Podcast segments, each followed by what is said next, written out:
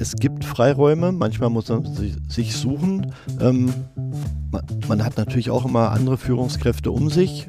Man kann auch Freiräume einfordern. Ähm, und dann kommt vielleicht das Schwierigste, man, man muss die Freiräume nutzen wollen. Und, und dafür muss man eben in Verantwortung gehen wollen. Und das ist vielleicht das ein oder andere Mal das, was so verloren geht, ähm, dass viele eben nicht in, in, eine ungewisse Verantwortung gehen wollen, wo sie nicht wissen, was kommt eigentlich nachher bei raus. Oder mache ich Fehler, ähm, die sich vielleicht nachher negativ äh, für mich, für meinen Werdegang, für andere auswirken.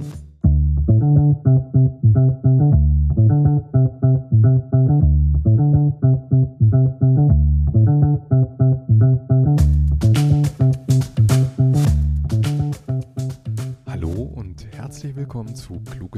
Mitte, dem Podcast von und mit Sabine und Alexander Kluge. In unserem Podcast treffen wir Menschen, die Veränderungen Unternehmen angestoßen haben, ohne Auftrag, mit mehr oder weniger Erfolg. Wir sprechen darüber, was es braucht, um mit Initiativen aus der Mitte Neues zu bewirken. Und wir treffen Menschen, die über Graswurzelinitiativen gemeinsam mit uns nachdenken. Wir interessieren uns für Entstehung und Entwicklung der Bewegung und schauen auf die Übergänge, die Zwischenstufen, die Grautöne. Schön, dass ihr dabei seid. Wir sitzen heute in, der, ja, in einem Gebäude der Berliner Verwaltung auf wirklich ähm, sehr schicken Möbeln in alten Räumen, große Torbögen, aber sehr viel Filz. Sehr modern ähm, bei Ralf Meyer, ähm, der viele Titel trägt, wie wir gelernt haben, also vom Koordinator der Digitalisierung über den stellvertretenden Referatsleiter bis hin zum E-Government-Beauftragten. Und wir haben auch gerade gelernt, wenn man irgendwie was von IT versteht, lieber Ralf, dann kriegt man hier schnell noch gleich ein paar Titel mehr umgehängt. Ähm, das ist, äh, das zeigt zumindest, dass du eine gewisse Sichtbarkeit hier hast und Dinge bewegst, die vielleicht ähm, außergewöhnlich sind und über die wir heute sprechen sollten. Kennengelernt haben wir uns also schon viele Jahre her, glaube ich, auf dem IOM Summit. Da hast du, glaube ich, mal was erzählt über die Einführung eines internen sozialen Netzwerkes. Und ich habe gedacht, Moment, Berliner Verwaltung, internes soziales Netzwerk. Ähm, kann ja eigentlich nicht richtig sein. Also insofern ähm, war das schon mal ein spannender Ansatz, jemanden zu treffen, der offensichtlich in einer Verwaltung Dinge ein bisschen anders macht. Und du beschreibst ja auch die Verwaltung eigentlich, also die Aufgabe der Verwaltung als etwas Bewahrendes das bist du aber nicht. Bist du ein Bewahrer? Ähm, erstmal herzlich willkommen von mir. Du hast, du hast gerade so viele kleine Reizwörter gesetzt, auf die wollte ich jetzt eigentlich noch einge okay, eingehen. Gut. Dann fangen wir bei den Reizwörtern an. Also passend zu eurem Podcast mit dem Titel seid ihr jetzt genau regional auch an der richtigen Stelle, nämlich mitten in Berlin, im, im Zentrum eigentlich, im alten Berlin. Passender geht es gar nicht mehr. Ähm, ja, wir haben hier neue Möbel, aber diese neuen Möbel sind nicht einfach nur neue Möbel. Ähm, und darauf muss ich besonderen Wert legen, äh, weil ich aus der Finanzverwaltung bin. Ähm, wir haben nicht nur Geld für Möbel ausgegeben, sondern niemand in meinem Team hat mehr einen eigenen Schreibtisch und wir haben die Flächeneffizienz um 30 Prozent gehoben ähm, und haben mobiles Arbeiten jetzt auch im, im, Berufsalltag, im Büroalltag umgesetzt, auch wenn zu Corona-Zeiten jetzt die Flächen hier sehr verwaist sind, weil alle im Homeoffice sind mhm. mit ihren Laptops. Ähm, also nicht nur neue Möbel. Okay. Neue Arbeitskonzepte. So, und jetzt hast du gefragt, ob ich ein Bewahrer bin. Ähm, ich bin gelernter Beamter, studierter Diplom-Verwaltungswirt. Ähm, ja, meine, meine Jugendliebe hatte eine Patentante, die hat gefragt, was ich mache und ich sagte Diplom-Verwaltungswirt. Familie war Doktorhintergrund und die sagten ganz begeistert, oh, oh, was machst du denn da so? Da ich sagte, ja, ich bin Beamter im Bezirk und da fielen die Klappen und das Thema war erledigt und keiner wollte mehr was von gehört haben. Natürlich ist man als Beamter, als Verwaltungsmensch der Bewahrer von Dienstleistungen, von Abläufen, von Recht und Gesetz und das hat auch was Gutes. Mhm. Ähm, wenn man sich die, die, bestehenden Strukturen und Abläufe dann anguckt, stellt man allerdings fest, da, da geht durchaus was besser.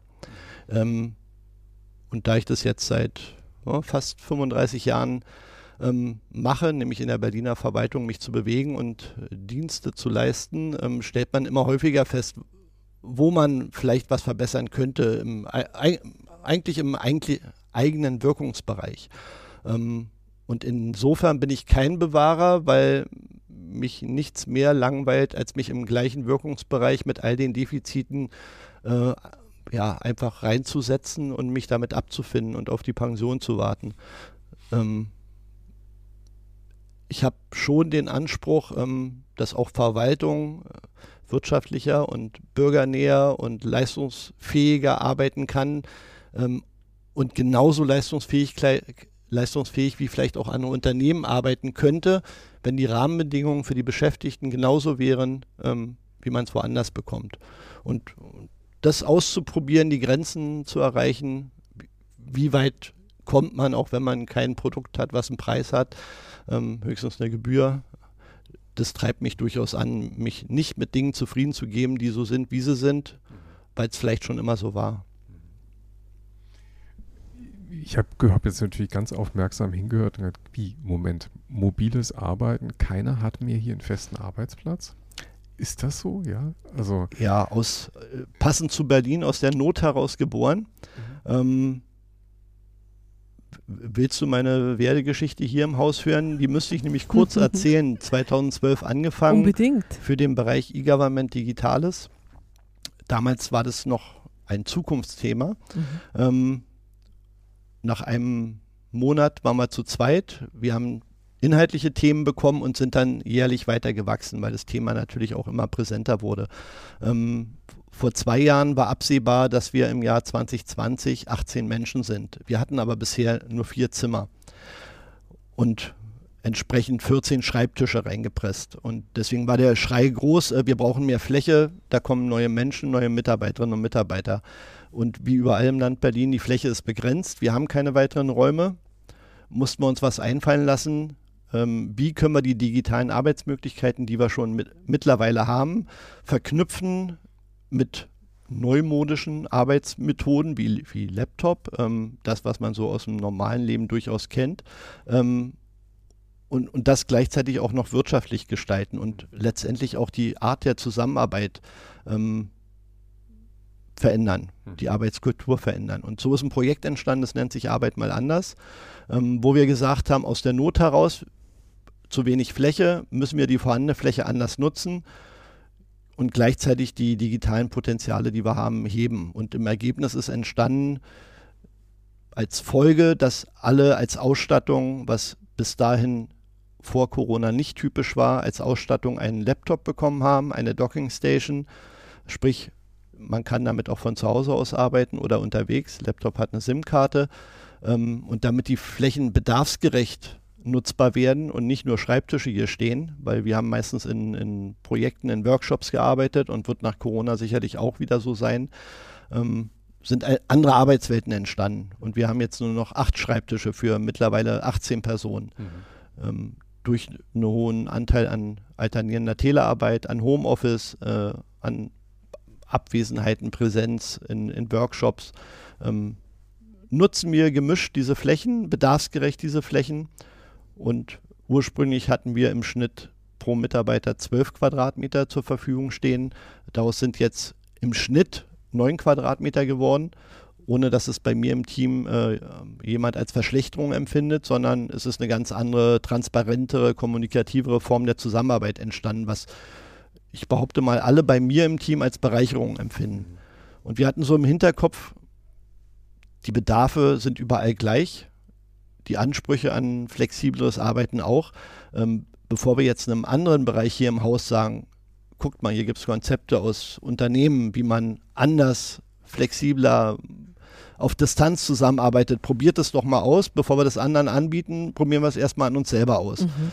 Weil das Ergebnis war nicht nur einfach schöne neue Möbel, sondern es ist tatsächlich für jeden Einzelnen äh, ein sehr wesentlicher Veränderungsprozess. Ich rede jetzt nur mal von mir, mein Schreibtisch war voll mit Papierstapeln und Umlaufmappen, auch wenn wir schon vieles digital hatten. Ähm, mit Projekt Start war erstmal Entsorgen angesagt, weil ich habe jetzt keinen Schreibtisch mehr, keine Schränke, ich habe ein Lockerfach, da passt meine Tasche rein und ein kleiner Papierstapel. Ich musste zwei Umzugskisten an Altvorgängen vernichten und das war wie zu Hause Keller aufräumen, wo man jedes Stück in die Hand nimmt und mhm. überlegt, brauchst du das noch? Mhm. Könnte mal wichtig werden oder schmeißt es jetzt weg? Und da habe ich zwei Kisten weggeschmissen. War anstrengend für mich. Mhm. Andere, die vorher in einem kleineren Zimmer saßen, die können sich jetzt nur noch in, in der großen Fläche mit anderen zusammen bewegen und dort auch ihren Arbeitsplatz finden. Auch für die war das wiederum ein Umgewöhnungsprozess. Für den einen weniger schlimm und schmerzhaft, der andere hat sich auf ein Abenteuer eingelassen. Ähm, und das wollten wir mit wissenschaftlicher Begleitung, mit Evaluation, mit Workshops an uns selbst ausprobieren, bevor wir irgendeinem anderen Menschen erzählen, wie toll das alles sein kann. Mach doch mal. Insofern, ja, haben wir es am eigenen Leib ausprobiert und erlebt und erfahren und es hat sich bewährt. Und Glück im Unglück, mit Beginn der Pandemie waren wir schon durch die Pilotphase durch. Mhm. Und am ersten Tag Corona im, im letzten Jahr 2020 äh, haben wir uns kurz in den Büros versammelt und gesagt, so ab morgen bitte alle zu Hause bleiben, Laptop nehmen und weiterarbeiten. Und wir waren erfreulicherweise, ist ein Glücksfall im Unglück gewesen, sofort arbeitsfähig. Wahnsinn. Also das ist natürlich genau das, was ich auch unglaublich spannend bei euch finde, weil ich glaube, damit seid ihr, habt ihr schon ein bisschen auch ein Alleinstellungsmerkmal wahrscheinlich in, nicht nur in der Berliner Verwaltung, sondern auch mit vielen Unternehmen, mit denen wir zu tun haben. Denn die gliedern sich ja eigentlich auch in zwei Unternehmensarten. Die einen, die waren vorbereitet, ja, die hatten dann schon alles, die waren von einem Tag auf den anderen einsatzfähig. Und dann hatten wir eben die, die, glaube ich, bis heute mit den Spätfolgen kämpfen, weil sie eben äh, nicht rechtzeitig daran gedacht haben, dass so eine Situation eintreten könnte. Das fängt an mit Laptops, mit Kameras und mit ähm, anständiger Ausstattung und den Zugängen zu Systemen der Frage, kann ich die Cloud nutzen, eben auch bis hin zur Arbeitshaltung. Ne? Also mhm. Also wie mhm. arbeiten wir eigentlich zusammen? Das ist ja eine Frage, die habt ihr euch ja auch relativ frühzeitig gestellt, die Frage des Wies der Zusammenarbeit. Das, was ich geschildert habe, gilt für mein Team, für meinen Bereich als Pilotbereich, ähm, was äh, unbedingte gute Unterstützung hier aus dem Haus erfährt in dieser ganzen Thematik. Ähm, dazu gehört natürlich noch mehr, du hast es gerade aufgezählt. Äh, bei uns hat auch nicht alles perfekt geklappt. Wir haben zum Glück hier ein IT-Management, ähm, was eine schon vorher eine Citrix-Umgebung aufgebaut hat, ähm, was wiederum auch ermöglicht hat, dass Leute relativ schnell, wir, waren glaube ich nach zwei Monaten beim Ausstattungsgrad äh, bei 90 Prozent mit entsprechenden Devices, ähm, dass sukzessive jeder von zu Hause aus arbeiten kannte. Und die Telearbeitsquote war bei uns im Haus insgesamt auch schon recht hoch mit über 30 Prozent, sodass bestimmte technische Voraussetzungen auch vorher schon bestanden, erfreulicherweise.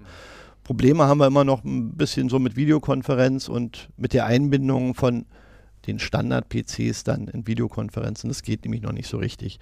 Ähm, aber auch da wird weiter dran gearbeitet. Jetzt hast du ja vorher erzählt, Alexander, dass ihr euch kennengelernt habt auf einem IOM-Summit, wo du ein internes soziales Netzwerk vorgestellt ja. hast, wo wir ja manchmal ähm, auch bei unseren Kundenunternehmen davon träumen, dass es diese Möglichkeit der vernetzten äh, Kollaboration oder Kommunikation gibt und äh, die auch ganz, ganz oft noch nicht vorhanden ist. Äh, und äh, ich vermute, dass es einige Jährchen her, also vor diesem großen äh, kulturellen Hack hier, was die, was die, äh, die, die, Facilities angeht, äh, habt ihr schon auf soziale Kollaboration gesetzt. Wann war das denn? Wisst ihr das noch? Das muss so 2014, 2015 gewesen sein. Auch, ja, ja, ja, Also auch, auch, früh, ihr wart da einfach auch früh dabei. Ähm, wie gesagt, 2012 hier angefangen und das erste Thema, was wir hier bewegt haben, der Auftrag lag schon vor, ähm, hausweite Einführung einer elektronischen Akte. Mhm. Ähm, kam ursprünglich die elektronische Akte aus der Steuerverwaltung und hier in der allgemeinen Verwaltung, Finanzen ist ja nicht nur Steuer, ähm, sollte es hausweit als führendes System eingeführt werden. Das war so unser, unser erstes großes Projekt. Ähm, letztendlich über mehrere Jahre haben wir sukzessive E-Akte hier zum führenden, verbindlichen Aktensystem gemacht, was übrigens im Rahmen Corona dann auch nochmal den riesigen Mehrwert entfaltet mhm. hat, weil jeder hatte Stark, zu Hause ja. auch sämtliche Akten, äh, die er benötigte mhm. durch den digitalen Zugriff. Mhm. Ähm, und 2013 haben wir hier begonnen, einen, den sogenannten Digital Workplace einzuführen. Mhm. Also eine, eine Kollaborationsplattform, die gleichzeitig auch Prozessengine ist, ähm, mit der ich sowohl natürlich äh, Inhalt, Content veröffentlichen kann, als auch bestimmte ich sag mal, Facebook-ähnliche Funktionalitäten bereitstellen kann, aber noch wichtiger eben auch digitale Prozesse abbilden kann. Mhm. Ähm, 2013 ist dieses Projekt entstanden und wurde von der Hausleitung unterstützt und befürwortet. Und ich glaube 2014, 15 waren wir so weit, was ich immer sehr wichtig finde, dass wir auch nach außen drüber reden konnten, mhm. weil wir hatten es und es hat funktioniert. Und mhm. dann reden wir gerne über Dinge. Ähm, was ich persönlich nicht so mag, ähm, trifft man ab und zu mal auf Veranstaltungen, diese, diese Ankündigungsweltmeister. Mhm. Ähm, wir machen das und das und wenn mhm. man dann nachfragt, äh, kann ich mir das mal angucken, dann kommt manchmal die Aussage, naja, nächstes Jahr fangen wir an damit, aber Konzept ist fertig. Ähm, wir, wir reden gerne drüber, wenn es tatsächlich anfassbar ist. ist. Wenn es fertig ist. Unser Fokus ist ja Graswurzelinitiative, das heißt Veränderung aus der Mitte und auf dem ersten Ohrenschein könnte unser geneigter Hörer denken oder auch die Hörerin, ja, das ist ja eigentlich alles erstmal Brot- und Buttergeschäft so einer digitalen Funktion. Aber wir haben ja schon hier und da mal äh, über deine doch recht unkonventionellen und mutigen oder eure unkonventionellen, mutigen Ansätze gesprochen, ähm, dann eben Dinge auch zu implementieren und nicht unbedingt immer den geraden Weg zu gehen, sondern tatsächlich äh, nach Machbarkeit, nach Logik, nach äh, Menschenverstand äh, zu gehen. Und das ist tatsächlich ja auch nicht immer das, was unbedingt in großen Organisationen äh, Treiber von Veränderung ist, sondern oft kommt halt irgendwie so eine so eine große Welle, meistens getrieben durch eine vielleicht sogar externe Beratung, die bauen ein Change-Konzept und dann wird das so reingedrückt in die Organisation. Und hier sitzen wir wirklich in der Mitte der Mitte, du hast es vorhin gesagt, Ralf, und da gibt es zwar einen Auftrag, bestimmte äh, zeitgemäße Arbeitsweisen äh, zu evaluieren, aber anscheinend eine ganz, ganz große Lust, äh, das Experiment auch selber zu, also das Hundefutter selber zu essen, das man da äh, nachher später an die Rampe schieben möchte. Das äh, finde ich so signifikant. Das ist hier wie ein Labor, oder? Ähm, das hat hier in der Tat, äh, wir, wir haben das auch hier als, als Labor benannt, mhm. ähm, hat so ein bisschen Laborcharakter, ähm, wobei ich das gar nicht so mutig finde, was wir machen. Ähm, wir kennen unser Aufgabenspektrum, Arbeitsabläufe, Inhalte in, in digitale Welten überführen. Als wir damit begonnen haben, gab es auch noch kein E-Government-Gesetz. Trotzdem gab es das Projekt, den Auftrag, führt eine digitale Akte ein. Äh, und in dem Rahmen haben wir uns im Team zusammengesetzt und überlegt, wie können wir das Ziel am besten erreichen. Und in der Wahl des Weges dorthin, ähm, zum Beispiel die Frage, machen wir das jetzt frontal? Wir, wir schulen alle Beschäftigten und sagen so, hier ist die Software freigeschaltet, ihr seid geschult, fangt an. Projektauftrag erledigt nach sechs Monaten, wäre eine Herangehensweise. Wir haben uns aber überlegt, ähm, wir möchten gerne was Nachhaltiges erreichen. Das erreichen wir durch diese Art und Weise des Vorgehens nicht. Das ist woanders schon oft genug gescheitert. Insofern haben wir uns Gedanken gemacht, ja, wie erreichen wir eine Nachhaltigkeit, dass Menschen gerne mit Überzeugung, mit Bedarf mit dem neuen Instrument arbeiten. Insofern haben wir eben ein bisschen mehr Arbeit reingesteckt, äh, mhm. Bedarfe erstmal erfragt, äh, Partizipation ermöglicht, ähm, versucht herauszufinden, was triggert so den Einzelnen. Und das sind ja manchmal nicht die offensichtlichen sachlichen Gründe, sondern ja, wo sieht er für sich persönlich den Vorteil, wenn er jetzt zukünftig ein neues Instrument nutzen würde. Ähm, das ist, glaube ich, sehr wichtig herauszufinden, um tatsächlich Zufriedenheit beim Nutzer, bei der Nutzerin in der Nachhaltigkeit zu erreichen. Und dafür bedarf es eben vieler Gespräche, Austausch, mhm. Raum für, für Kommunikation, mhm. um, um dahinter zu kommen. Aber äh, dieses Labor, also was ihr hier jetzt ähm, was ihr hier aufgebaut habt, also seit 2012 sagst du, bist du eigentlich hier dabei. Das vermittelt ja schon so einen Eindruck von ähm, auch, auch Vernetztheit nach außen. Also allein, dass wir uns auch treffen auf einem Kongress und ihr berichtet darüber, was ihr getan habt. Ähm, ähm, aber du lernst natürlich auch davon, was tun andere Unternehmen, ist für mich jetzt nicht typisch ähm, für eine, für eine Verwaltung, würde ich jetzt mal behaupten. Ja? Also, dass es so jemanden wie dich und dein Team gibt, das sowohl draußen schaut, was könnte es neu, Neues geben, was ist relevant. Und wenn ich auf die Geschichte auch der, äh, des internen sozialen Netzwerkes zurückschaue, dann war ja, glaube ich, stand ja am Anfang eigentlich auch nur der Auftrag, der Staatssekretär will eine Mitarbeiterzeitung, also bauen wir mal eine Mitarbeiterzeitung. Und ihr habt daraus ja dann eigentlich Freiraum genutzt und gesagt, wir machen da was ganz anderes draus. Ähm, in der Tat war damals einem Staatssekretär sehr wichtig, dass besser im Haus kommuniziert wird, mhm. äh, wertschätzend, äh, welche Mitarbeiter kommen, mhm. kommen neu ins Haus, welche Beschäftigte verlassen das Haus. Ähm, mhm. Pension, Ruhestand und möglichst bevor sie weg sind, sodass man tatsächlich eine Abschieds- und eine Willkommenskultur entwickeln kann. Äh, ein vollkommen sinnvolles äh, Ansinnen. Ja, er war erstmal auf, auf Zeitungen, auf Papier fokussiert und wir, wir haben einfach nur die Gegenfrage gestellt, ähm, ob es so zielführend ist, wenn man eine Zeitung druckt, die einen Tag später schon wieder veraltet ist ähm, und vielleicht dann doch nicht die aktuellsten Informationen hat und dass es durchaus digitale Möglichkeiten gibt, um so eine Information verbunden mit anderen Mehrwerten ähm, immer tagesaktuell vorhalten zu können. Mhm. Und da hat er natürlich Ja gesagt. Das wäre noch schöner, wenn es gehen würde. Naja, allein das ist ja eigentlich schon erstmal ein mutiger Akt, die, die Frage zu stellen, was willst du eigentlich für ein Problem lösen? Mit deiner Idee, lieber Staatssekretär. Und dann, wenn der vielleicht sagt, welches Problem er lösen will oder welches Thema er anpacken will, dann ergeben sich daraus, aber natürlich nur, wenn man ein, ein Arsenal an, an Optionen und Kenntnissen hat, auch andere Möglichkeiten. Also du musst ja erstmal aus der Tasche ziehen, Mensch, da, da, da könnte uns aber ein Netzwerk besser helfen dabei, oder? Ja. Also nachzufragen ist auch so ein bisschen Selbstschutz. Ähm, mhm. Habe ich den Auftrag richtig verstanden? Haben wir denken wir an die gleiche Zielstellung, mhm. dient eigentlich nur dem Abgleich, damit es nachher auch passend ist.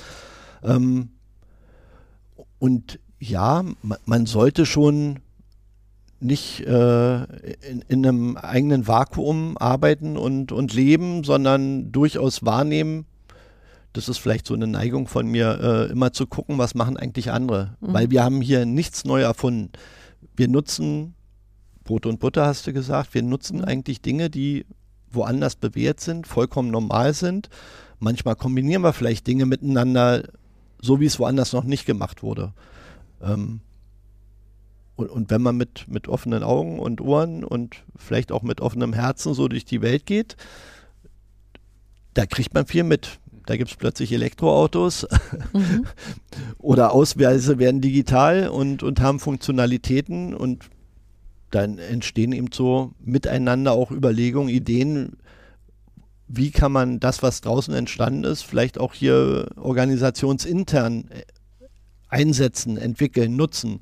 Macht es einen Mehrwert, wenn ich zum Beispiel den Personalausweis jetzt hier mit dem Portal kombiniere? Mhm. Ähm, und das zu der Zeit aus informationssicherheitstechnischen Gründen noch keinen Zugang von außen über einen Privatrechner in das Firmennetz gab, in das Behördennetz gab, ähm, und es noch alles neue Technik in Deutschland war, ähm, haben wir es einfach probiert und haben den Personalausweis kombiniert mit einem Zugang in unseren Digital Workplace, ähm, wurde dann auch vom BMI gefördert. Ähm, und wir haben festgestellt, es funktioniert, es wurde auch genutzt. Mhm. Und das, das Lustige war, und ja, für mich war es lustig. Tatsächlich ist es gar nicht lustig. Ähm, darüber konnten wir mal eine Woche auf der CeBIT, die gab es damals noch, ähm, Aussteller sein beim BMI mhm. ähm, und mal fünf Tage lang Messegeschäft am Stand durchleben. Mhm. Ähm, war einmal eine lustige Sache, nochmal muss man das nicht haben. Äh, ist schon ein Knochenjob, fünf Tage an einem Messestand stehen. Oh ja. Aber solche Dinge eben zu kombinieren, auszuprobieren, mhm vielleicht auch mal was, was Neues entwickeln in der Kombination verschiedener Dinge. Das, das treibt mich persönlich so ein bisschen. Ist das eigentlich, genau, das ist eigentlich die Frage, ist das eigentlich ähm, ein persönlicher Zug von Ralf Meyer oder ist das auch eingebaut hier in dieses Labor? Also, oder ist dieses Labor eigentlich entstanden, weil ihr euch das so ausgedacht habt? Also ist der Sinn hier, diese Dinge zu verproben? Manchmal bauen ja so Unternehmen Labs, ne? Also dann bauen sie in irgendeine Fabriketage einen coolen Space und engagieren dann irgendwelche coolen Leute, die was Tolles entwickeln und hoffen, dass das dann zurückschwappt in ihre, in ihre Kerne Kernorganisation. Ähm, bei dir wirkt es jetzt fast so, als ob dieses Lab eigentlich gerade aus deiner persönlichen Neugier heraus auch entstanden ist.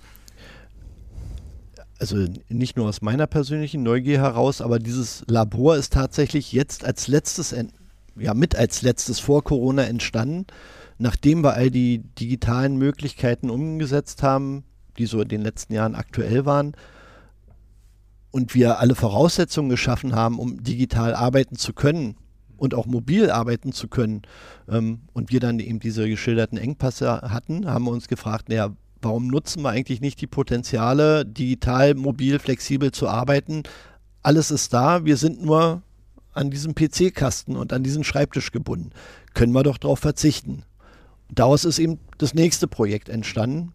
Äh, sehr organisch, ohne Input von, von außen oder Beraterkonzepte, sondern ja, wie vorhin geschildert, aus der Not heraus. Mhm. Also so ergibt dann immer eins das andere. Ähm, mhm. Ich hatte auch das Riesenglück, dass dieser Bereich ja vor vielen Jahren neu entstanden ist und wir sukzessive miteinander im Team auch immer wieder die neuen Leute uns aussuchen und mhm. reinholen konnten. Mhm. Und wir sind eine sehr bunte Mischung an sehr unterschiedlichen Charakteren und Individuen, aber ich behaupte mal, irgendwie normal in dem Sinne ist hier keiner. ähm, und, und, so gibt es auch immer wieder ganz viele Diskussionen und, und Erfahrungsaustausche und jeder hat auch einen anderen Hintergrund, mit dem er hergekommen ist. Mhm. Manche direkt von der Uni, andere haben Berufserfahrung woanders gehabt im IT-Bereich. Äh, ein dritter Mensch war im Rechtsbereich tätig irgendwo. Ähm, ja, oder kommt aus dem Bezirksamt, woher auch immer. Mhm. Also sehr bunt zusammengewürfelt und das macht vielleicht auch die Mischung aus, dass sich immer wieder miteinander neue Ideen und Ansätze generieren. Sind das alles Beamte, verbeamtete Menschen? Ähm, wir haben verbeamtete Menschen, wir haben aber auch ähm, ja, Angestellte, mhm. aber alles feste Mitarbeiter im öffentlichen Dienst, ja. Ja, weil es gibt halt, glaube ich, so ein Paradigma in der, in der Welt da draußen, die nicht sich so oft in solchen Räumen bewegt, gehören wir ja auch dazu, wo man eigentlich so ein, ein buntes, partizipatives Völkchen nicht unbedingt vermuten würde. Offen gestanden. Ähm, wir, wir sind ja mittlerweile auch in der Berliner Verwaltung ganz gut vernetzt. Ähm, es gibt, glaube ich, überall so, so kleine Inseln mhm. von Menschen, die einfach anders miteinander und nicht nur streng hierarchisch, organisatorisch arbeiten, sondern eher kreativ und partizipativ miteinander umgehen ist sicherlich nicht die Regel. Mhm. Ist ja auch nicht die Regelaufgabe des öffentlichen Dienstes, besonders kreativ ähm, und, und innovativ zu sein. Der Grundregel ist ja immer noch, äh, Gesetze, Verordnungen sauber umzusetzen, auszuführen, auf die Ausführungen zu achten und Bürgerdienstleistungen kontinuierlich zu erbringen. Ähm, ich, ich, glaube, zu viel von uns wäre auch nicht gesund. ihr, ihr, seid ja, wie du vorhin äh, geschildert hast, mit diesen Piloten sozusagen äh, mit guten Erfolgen ähm, gestartet und dann kam Corona. Und ähm, also wenn ich jetzt äh, so einen schönen Spielfilm schauen würde, dann würde ich natürlich hoffen, dass in der nächsten Folge eigentlich dieses ganze Haus hier so arbeitet oder so ausgestattet wird zumindest und so arbeitsfähig ist. Ich weiß gar nicht, wie es dann weitergegangen ist. Haben die anderen denn auch losgelegt oder legen die los?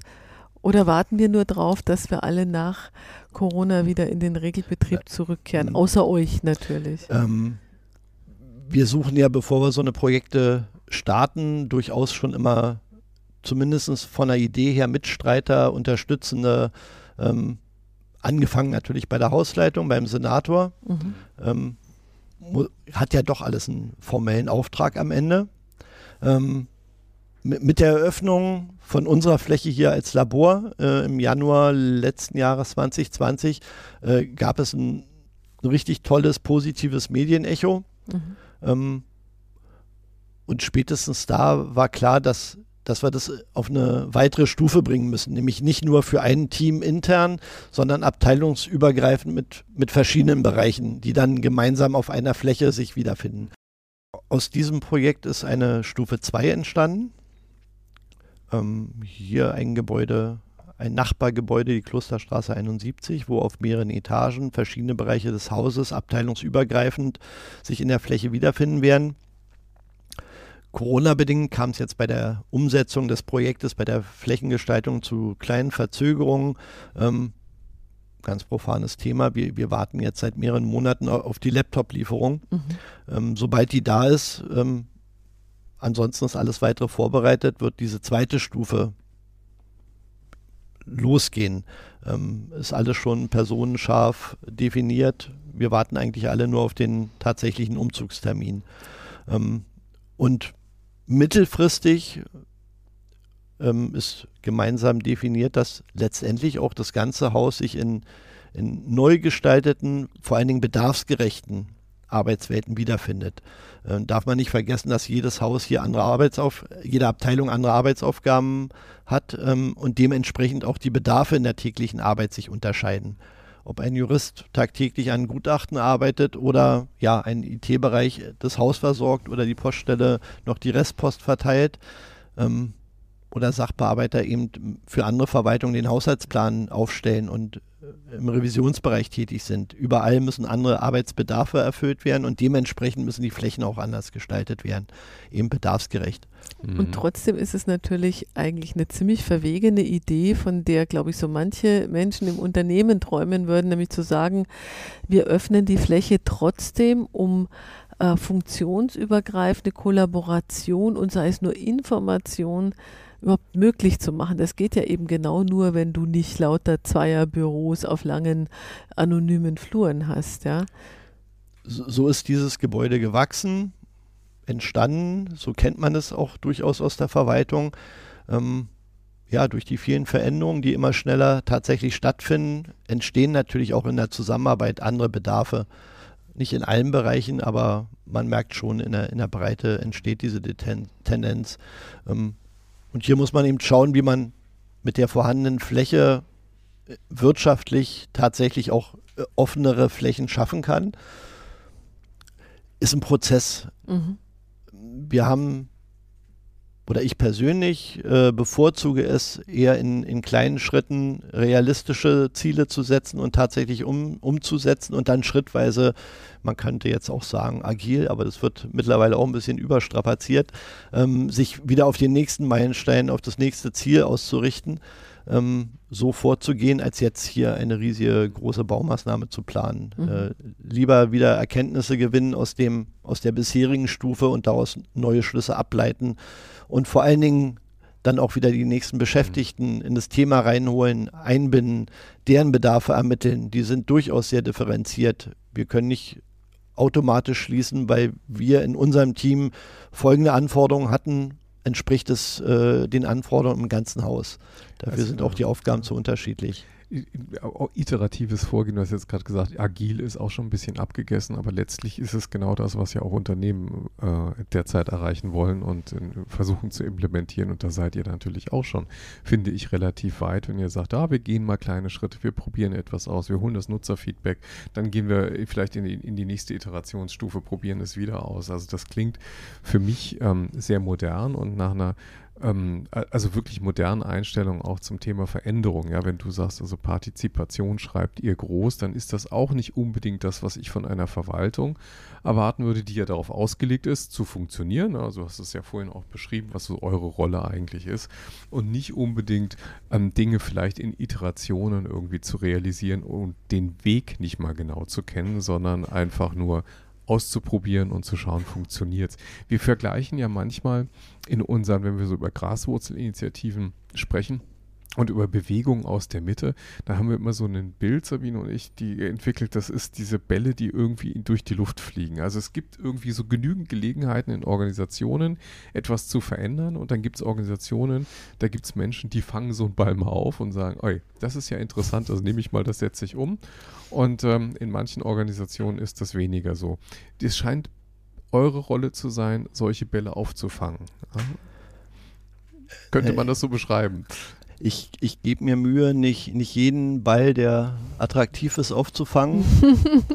ähm, ja, ab und zu wäre ich teamintern auch mal ein bisschen angeklagt dafür, dass ich zu viele Bälle fange. Mhm. ähm, ja, wo, wobei es mich uns schon reizt, ähm, die Bälle zu nehmen mhm. und vor allen Dingen in Verantwortung zu gehen und Dinge zu bewegen, die, die Sinn machen, die, die in unser Spiel gehören. Und dann hast du ja vorhin auch beschrieben, wenn du dann so einen Ball aufgefangen hast, wenn ich das so richtig verstanden habe, dann sucht man sich halt seine Mitstreiter, ne? Also dann sucht man sich halt seine Allianz. Ja, ich, sag mal ganz formal, ähm, wir, wir definieren Projektinhalt, Projektauftrag, mhm. äh, das Ziel äh, und machen dann eine Stakeholder-Analyse. Was ja eigentlich auch ganz clever ist, so richtig stark abweicht das ja auch nicht von unseren Graswurzelakteuren, die keinen Auftrag haben, die aber auch letzten Endes Befürworter, Fürsprecher finden müssen, zum Beispiel durch eine, würden Sie vielleicht nicht so nennen, aber Stakeholder-Analyse nämlich mal abklopfen. Wie ist denn eigentlich für unser Thema so der Wind da draußen? An der Stelle denke ich die ganze Zeit schon an den äh, Günther Dück, äh, wie sagt er, das Neue und seine Freunde, äh, nee, und seine Feinde, ne? Das Neue und seine Feinde.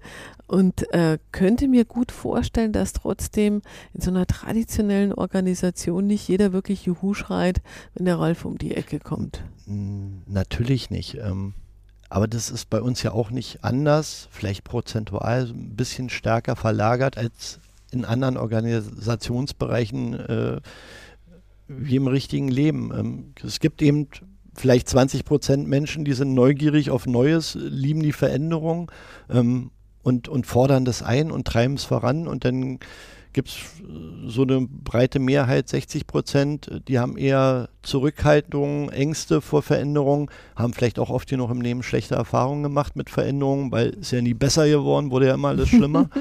ähm, mhm. Und dann gibt es vielleicht noch so eine, so eine kleine, kleine Menge, wo jede Art von Veränderung abgelehnt wird, wo man vielleicht einfach darauf wartet, dass man irgendwann seine Ruhe hat. Mhm. Ähm, und wenn so ein neues Thema da ist, egal wie wir es nennen, sind wir immer gut beraten, und das haben wir auch nicht erfunden, ähm, um uns herum rumzuhorchen, wo finden wir denn Unterstützer vom Ganzen? Macht es überhaupt aus Sicht anderer ähm, irgendeinen Sinn? Hat es einen Mehrwert? Wird es gebraucht? Mhm. Äh, ansonsten wollen wir ja nur Dinge für uns selbst entwickeln das soll ja einen Bedarf decken. Äh, und ja, ohne Unterstützer würden wir sowas auch nicht zu, zustande kriegen. Sinnhafte digitale Lösungen oder auch andere Projekte umsetzen können. Um, um so dann sukzessive dann was Anfassbares zu erzeugen und dann vielleicht wieder welche aus der unsicheren Mehrheit rauszubrechen, die das zumindest befürworten und brauchen oder nutzen wollen und so dann letztendlich eine, ja, eine, eine Mehrheit zu generieren, die das unterstützt und dann gewinnt man auch die, nicht, nicht alle 100 Prozent, aber die restlichen 30 Prozent von der, von der Unentschlossenen. Ja. Ähm, und so entsteht dann durchaus eine gesunde Bewegung. Mhm. Da habt ihr ähm, aber als Vorgehensweise schon auch eine, also weil wir das vorhin auch so von, von dir so gehört haben, da gibt es die Neugier, da gibt es vielleicht das Interesse, vielleicht auch manchmal den einen oder anderen Ball, den du zu schnell auffängst. Aber dann ist die Vorgehensweise eher so die, da, da, da gibt es Gelegenheiten, da könnten wir was Sinnvolles integrieren. Ah, ein Personalausweis, den könnten wir doch zur Authentifizierung nutzen oder Mensch, irgendwie aus dem Auftrag eine Mitarbeiterzeitung zu machen, machen wir mal gleich ein internes soziales Netzwerk. Das ähm, führt ja erstmal nur zu Experimenten bei euch und dann irgendwann, wie du beschrieben hast, muss ein Projektauftrag geschrieben werden, dann holt ihr euch einen Auftrag und dann macht ihr dann ganz formal. Ähm, dazu kommt aber dann vermutlich ja auch bei den in, in, den ersten Phasen diese Allianzen irgendwie zu bauen. Da würde ich gerne nochmal drauf schauen. Also wie macht ihr das? Da gibt es ja wahrscheinlich Widerständler, ähm, da gibt es Leute, die vielleicht kein Interesse haben, die, haben gesagt, die sagen zum Beispiel, ich erinnere mich an eine Diskussion, die wir mal miteinander hatten, ähm, da habt ihr dann das soziale Netzwerk eingeführt und keiner lädt ein Profilbild hoch, weil niemand will gesehen werden. Ne? Wie kriegt ihr die dann eigentlich? Also wie geht ihr mit Widerständen um? Unterschiedlich. Wie gehen wir mit Widerständen um? Ähm, es gibt ja unterschiedliche Arten von Widerständen. Ähm, es gibt den Widerstand, der so, man nennt es auch Flurfunk, mhm. de, den, der einen persönlich eigentlich nie erreicht. Ähm, wo man versucht dann Gerüchten, wo man gar nicht weiß, wo kommt es eigentlich her, versucht hinterher zu rennen. Da haben wir irgendwann gesagt, Flurfunk, äh, da rennen wir nicht mehr hinterher. Mit mhm. dem setzen wir uns nicht auseinander. Wenn es Kritik gibt, bitte direkt zu uns. Und der, die, die Kritik, die direkt bei uns ankommt, hat ja eigentlich immer einen sachlichen, einen begründeten Hintergrund. Und dann kann man sich mit der Thematik auseinandersetzen. Und oft finden sich für die Kritik Punkte, entweder wiederum Verbesserungspotenziale. Ja, manchmal geht man vielleicht auch im Dissens auseinander in der Sache, aber man kennt zumindest die unterschiedlichen Standpunkte und Mhm. respektiert die. Man muss nicht jeden begeistern, Gott behüte. Ähm, aber ernst nehmen. Und manchmal ist ja schon sehr geholfen, wenn man Kritik ernst nimmt und annimmt und sich mit auseinandersetzt, ohne Mhm. vielleicht für alles eine Lösung zu haben. Ähm, Gab es Momente, in denen du als einer der Akteure hier im Haus mal irgendwie gesagt hast, ich schmeiß das alles hin, ich verzweifle? Oder hast du diese Lust an dieser Herausforderung, ähm, so eine Organisation schrittweise zu verändern? so eine Momente gibt es bestimmt mal, wo man, eigentlich gibt es die immer wieder, nicht, dass ich hinschmeißen möchte, sondern dass ich für mich reflektiere, mache ich eigentlich noch das Richtige. Mhm. Erfüllt mich das?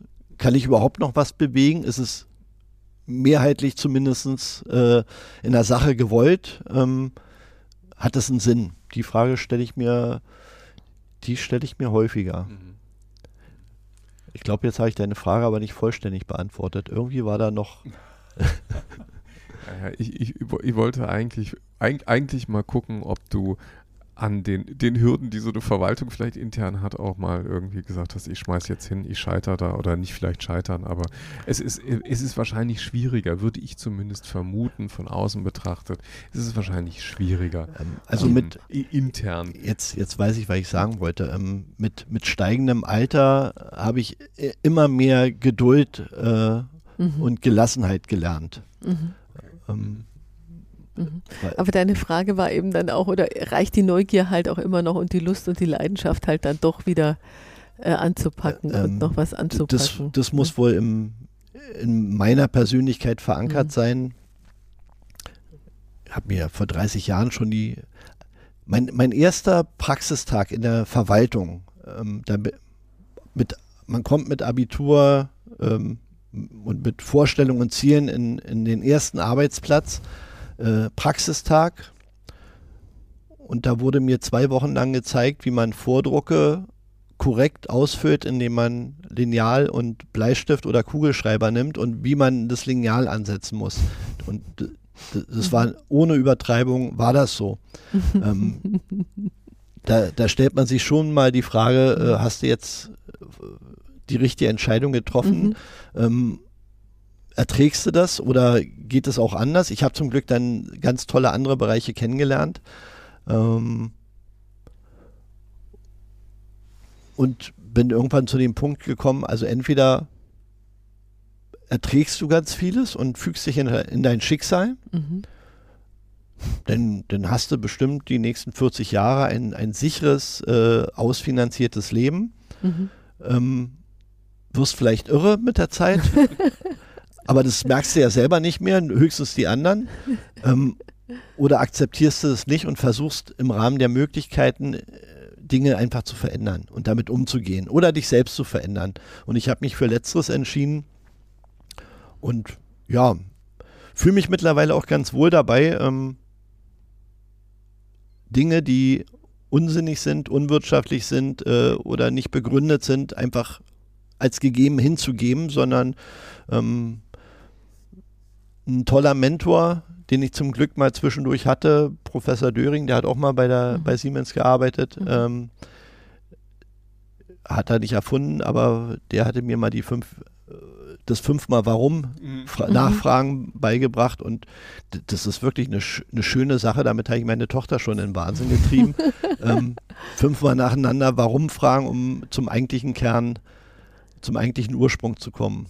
Also ich muss jetzt gerade so lächeln, weil ähm, ich, ich höre da gerade auch raus, wir Babyboomer, wir sind da ungefähr eine, eine Altersklasse, deswegen, äh, wir sind halt echt eine frustrationstolerante und damit ehrlich gesagt auch super attraktive Arbeitnehmerschaft, ne, weil das ja manchmal so in Zweifel gezogen wird, wenn du mal die fünf vorne stehen hast, dann will dich ja keiner mehr haben.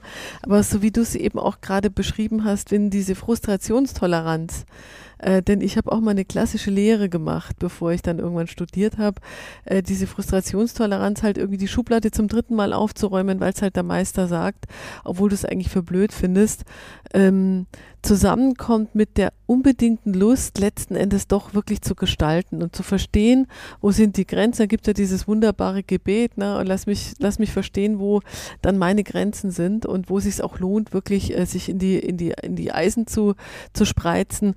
Ähm, dann kann man daraus hören, dass, äh, also das ist eigentlich die beste Kombination ever. Also jemand, der so lebenserfahren ist, so weise ist, so frustrationstolerant ist, aber immer noch so viel Lust und Leidenschaft hat. Also ich glaube, äh, wenn wir Babyboomer alle so drauf sind, dann brauchen wir uns alle nicht drum sorgen, dass wir mit 53, 54, 55 zum alten Eisen gehören, weil das höre ich nämlich sehr, sehr oft so, pff, jetzt muss ich irgendwie die Füße stillhalten, weil sonst gefährde ich meine Existenz und mich will ja keiner mehr haben. Ich glaube, was Besseres kann im Unternehmen auch nicht passieren, oder? Mhm. Äh, Neugier und Freiräume ausloten ist nicht unbedingt eine Frage des Alters. Ne? Also das, ähm, das sehen wir halt auch immer wieder. In der Tat, sowohl im Positiven wie auch im Negativen. Mhm. Jetzt kann man sagen, ich habe natürlich leicht reden, ich bin Beamter, mhm. also mi mir kann eigentlich sowieso nichts passieren. Ähm, also ich kann zumindest nicht arbeitslos werden. Macht es aus meiner Sicht natürlich so ein bisschen vielleicht einfacher, komfortabler, ähm, ja auch freie Gedanken zu ja, aber haben. Man könnte dich in irgendeine Schreibstube versetzen oder so. Das könnte passieren, aber letztendlich ist es immer noch meine Entscheidung, wo ich mich hinbegebe und mhm. wie ich mich verändere. Ja, und ja, ja schlimmstenfalls äh, würde ich vielleicht dann auch einen ganz anderen beruflichen Weg nochmal einschlagen wollen. Mhm. Ähm, wenn, ja, wenn die Toleranz für Frust ähm, dann doch eines Tages überschritten werden würde, aber das ist nicht absehbar. Ja, das hat man ja mal gelernt, so ist man ja auch ein bisschen sozialisiert. Ich musste nur gerade eben dran denken, ähm, wir haben zwei Jungs mit 21 und 22 und da habe ich mir nur so still bei mir gedacht, siehste, sowas bräuchte man denen, glaube ich, nicht bieten. Die würden dann am spätestens am Tag drei äh, sagen, sorry, aber dazu ist mir meine Zeit zu schade. Oder äh, nebenbei zumindest den ganzen Tag im iPhone datteln. Ne? Gab es halt damals noch nicht. Genau, gab es halt. Wir hatten ja nichts Wir damals. Wir hatten ja nichts, genau. die, die ich finde auch eine, ähm, ein, ein, ein, Bild, was ich so mitnehme hier von hier und von dem Gespräch mit dir, ist ja, dass es diese Freiräume ganz offensichtlich in Organisationen, selbst in Organisationen, die auf Stabilität ausgerichtet sind, also ich meine, wir reden jetzt nicht über ein Softwareentwicklungsunternehmen, bei der die VUCA-Welt irgendwie natürlich jeden Tag an die Tür klopft und man immer auf Veränderungen aus sein muss, sondern ihr müsst ja eigentlich dafür sorgen, dass Stabilität da ist, aber ähm, dass es dafür, dass es da dennoch genügend Freiräume gibt, um Dinge auch neu zu denken und, ähm, und neu zu gestalten. Also die, das Thema Freiräume ist etwas, was uns immer oft beschäftigt in Organisationen und wo Menschen aus der Mitte heraus, wenn die da was verändern wollen, diese Freiräume eben auch nutzen müssen. Und ich nehme mal an, also auch aus deiner Sicht, sind die da. Ne? Also die Freiräume gibt es. Ähm, es gibt Freiräume, manchmal muss man sich, suchen. Ähm, man, man hat natürlich auch immer andere Führungskräfte um sich. Man kann auch Freiräume einfordern. Ähm, und dann kommt vielleicht das Schwierigste, man, man muss die Freiräume nutzen wollen und, und dafür muss man eben in Verantwortung gehen wollen. Und das ist vielleicht das eine oder andere Mal das, was so verloren geht, ähm, mhm. dass viele eben nicht in, in, eine ungewisse Verantwortung gehen wollen, wo sie nicht wissen, was kommt eigentlich nachher bei raus mhm. oder mache ich Fehler. Mhm. Ähm, die sich vielleicht nachher negativ äh, für mich, für meinen Werdegang, für andere auswirken. Mhm. Und ja, so eine, so, so, eine gewisse Fehlerkultur haben wir hier bei uns entwickelt. Ähm, mhm. bei, bei, den neuen Themen ist es auch relativ einfach, ähm, fehlertolerant sein zu wollen, weil es sind nun mal neue Themen ähm, und da passieren Fehler ganz automatisch. Und wenn man sich das bewusst macht, ist es gar nicht so schlimm. Das kann in, in, in, in einem Steuerverfahren oder in einem Antragsverfahren in Richtung Bürger natürlich ganz andere Dimensionen haben. Mhm. Da kann die Fehlertoleranz nicht so groß sein. Mhm. Aber vor allen Dingen in Verantwortung gehen. Mhm. Aber das sehe ich im, im, ja, das ist, dafür werde ich bezahlt, auch in Verantwortung zu gehen, Verantwortung zu übernehmen äh, und selbstständig und, und eigenverantwortlich Leistung zu erbringen. Mhm, aber das ist auch ein, ein, ein individuelles Ethos, ne? Das siehst du jetzt so und ähm, ich habe gerade so drüber nachgedacht, im Volksmund schreiben wir ja bestimmten Typen bestimmte Eigenschaften zu und da gibt es, äh, neulich habe ich mal gelesen, es sind ja ganz bestimmte Typen, die nur in Konzerne gehen und wahrscheinlich würde man auch sagen, es sind ganz bestimmte Typen, die nur in so Verwaltungen gehen und ähm, ich finde es gerade ganz, ganz schön, weil wir eigentlich genau in dem Dialog mit dir auch nochmal so einen ganz, ganz differenzierten Blick bekommen auf, wie unterschiedlich natürlich auch da äh, Charaktere sind. Vielleicht gibt es den prädestinierten Start-up-Gründer, der sich dann irgendwie wirklich in den Wind stellt und alles riskiert und den prädestinierten Konzernmenschen. Ich war 25 Jahre im Konzern, und trotzdem gibt es innerhalb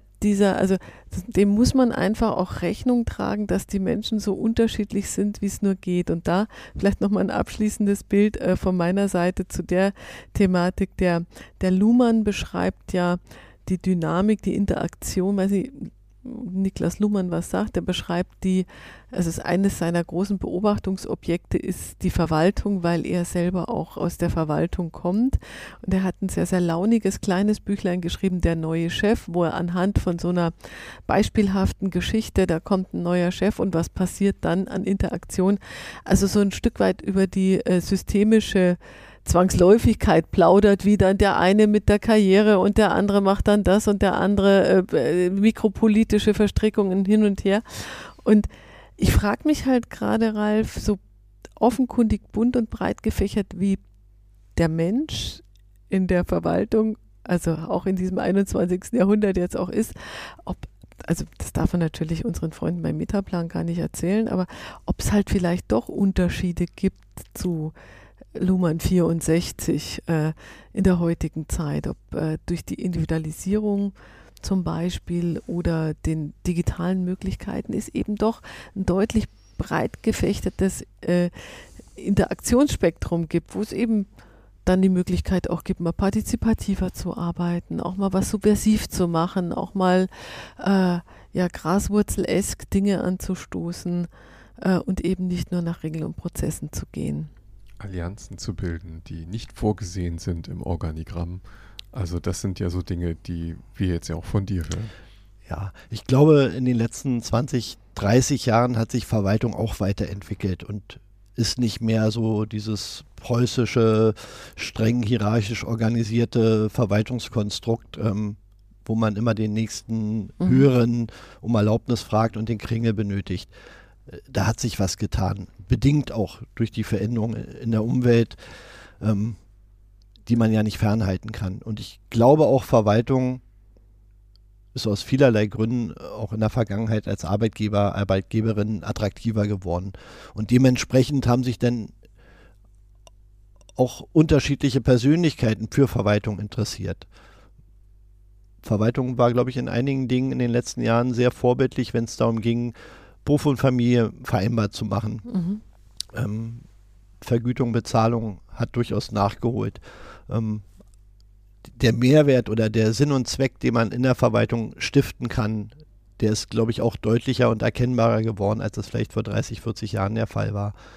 Ähm, sodass wir hier auch im Haus mittlerweile eine, eine bunte Mischung von jung und alt, unterschiedlicher Herkunft, äh, Geschlechtern haben mhm. wo man auch die unterschiedlichsten Charaktere findet. Mhm.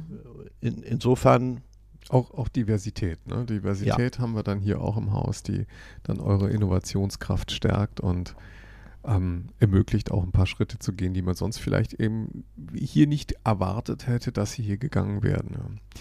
Vielleicht zum Abschluss, und das ist immer das, was wir unseren Gesprächspartnern ähm, nochmal als Frage mitgeben wenn man, wenn du jetzt so auf deine Praxis der letzten Jahre zurückschaust, und das war ja eine, in der du Ideen reingetragen und realisiert hast und Allianzen gebildet hast, dann Aufträge geholt hast und umgesetzt hast, was würdest du denn jemandem mitgeben, der ähnlich tickt wie du? Also da gibt es ja nicht nur Menschen in Verwaltung, die vielleicht auch denken, oh, ich würde hier gerne was anpacken, aber ich weiß eigentlich nicht so genau wie, aber das gibt es natürlich auch in jeder Organisation.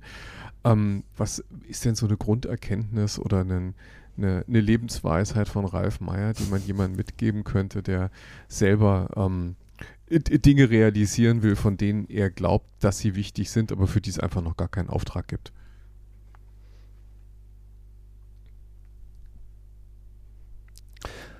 Gute Frage. Ähm,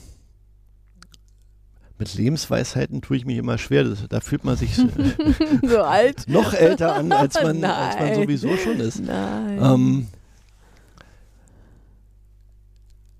Erstmal in sich selber reinhören. Ähm, wie wichtig ist das Thema? Wie überzeugt ist man von dem Thema? Hat man genug Grundkenntnisse, Wissen mhm. zu diesem Thema, was man realisieren will? Mhm. Und überlegen, bin ich davon überzeugt und kann ich andere davon überzeugen? Und stellt es für andere tatsächlich einen Mehrwert dar? Und, und wenn diese Dinge schon mal mit eindeutig mit Ja beantwortet werden können und ich auch tatsächlich mit, mit Leidenschaft und authentisch dieses Thema verfolgen kann, es sind schon mal gute Voraussetzungen.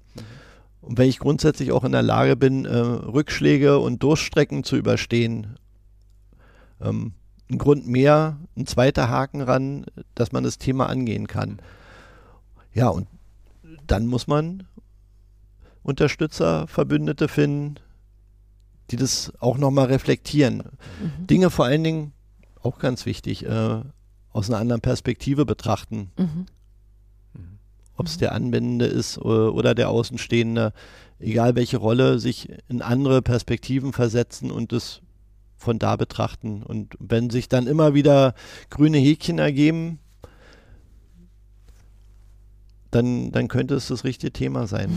Dann scheint man auf dem richtigen Weg zu sein. Genau. Ja, dann äh, ganz lieben Dank an dich, lieber Ralf, dass wir hier einen Einblick mal in die Verwaltung wagen konnten. Das hatten wir nämlich noch überhaupt gar nicht und äh, deshalb fanden wir auch das besonders spannend, hier mit dir zu sprechen. Ähm, das war aufschlussreich und vor allem auch, und finde das auch ein Bild, was wir jetzt mitnehmen können und was wir auch wirklich erfüllen könnten hier, ähm, dass Verwaltung eben alles andere ist als nur ein ja, ein, ein, ein trockenes und sprödes Geschäft, sondern dass hier Innovationen auch gefragt sind. Insofern waren wir sehr, sehr gerne hier zu Gast in diesem Labor, was offiziell eigentlich gar kein Labor ist, aber irgendwie so funktioniert. Na, hier arbeiten einfach Menschen in genau, echt. ja, genau. Und die, die, die tun das auf neue Art und Weise und das ist uns natürlich sehr sympathisch. Ja, also Dankeschön für die Erkenntnisse, lieber Ralf. Ähm, schön auch, schönen Dank auch an die Hörer, die ähm, dabei waren. Wir haben natürlich die Bitte an die lieben Hörer, äh, an euch, teilt den Podcast, erzählt die Geschichte weiter. Natürlich hätten wir gerne noch viele Abonnenten, die dann ähm, natürlich auch anderen Leuten wiederum Mut machen und diese Geschichten weitertragen, die wir auch in unserem Buch Graswurzelinitiativen Unternehmen erzählen und äh, die wir in diesem Podcast natürlich auch weiter mit euch teilen wollen. Ja, ganz herzlichen Dank und in 14 Tagen heißt es dann wieder. Kluges aus der Mitte. Danke, lieber Ralf. Bis Dankeschön, dann. es war wunderbar. Danke.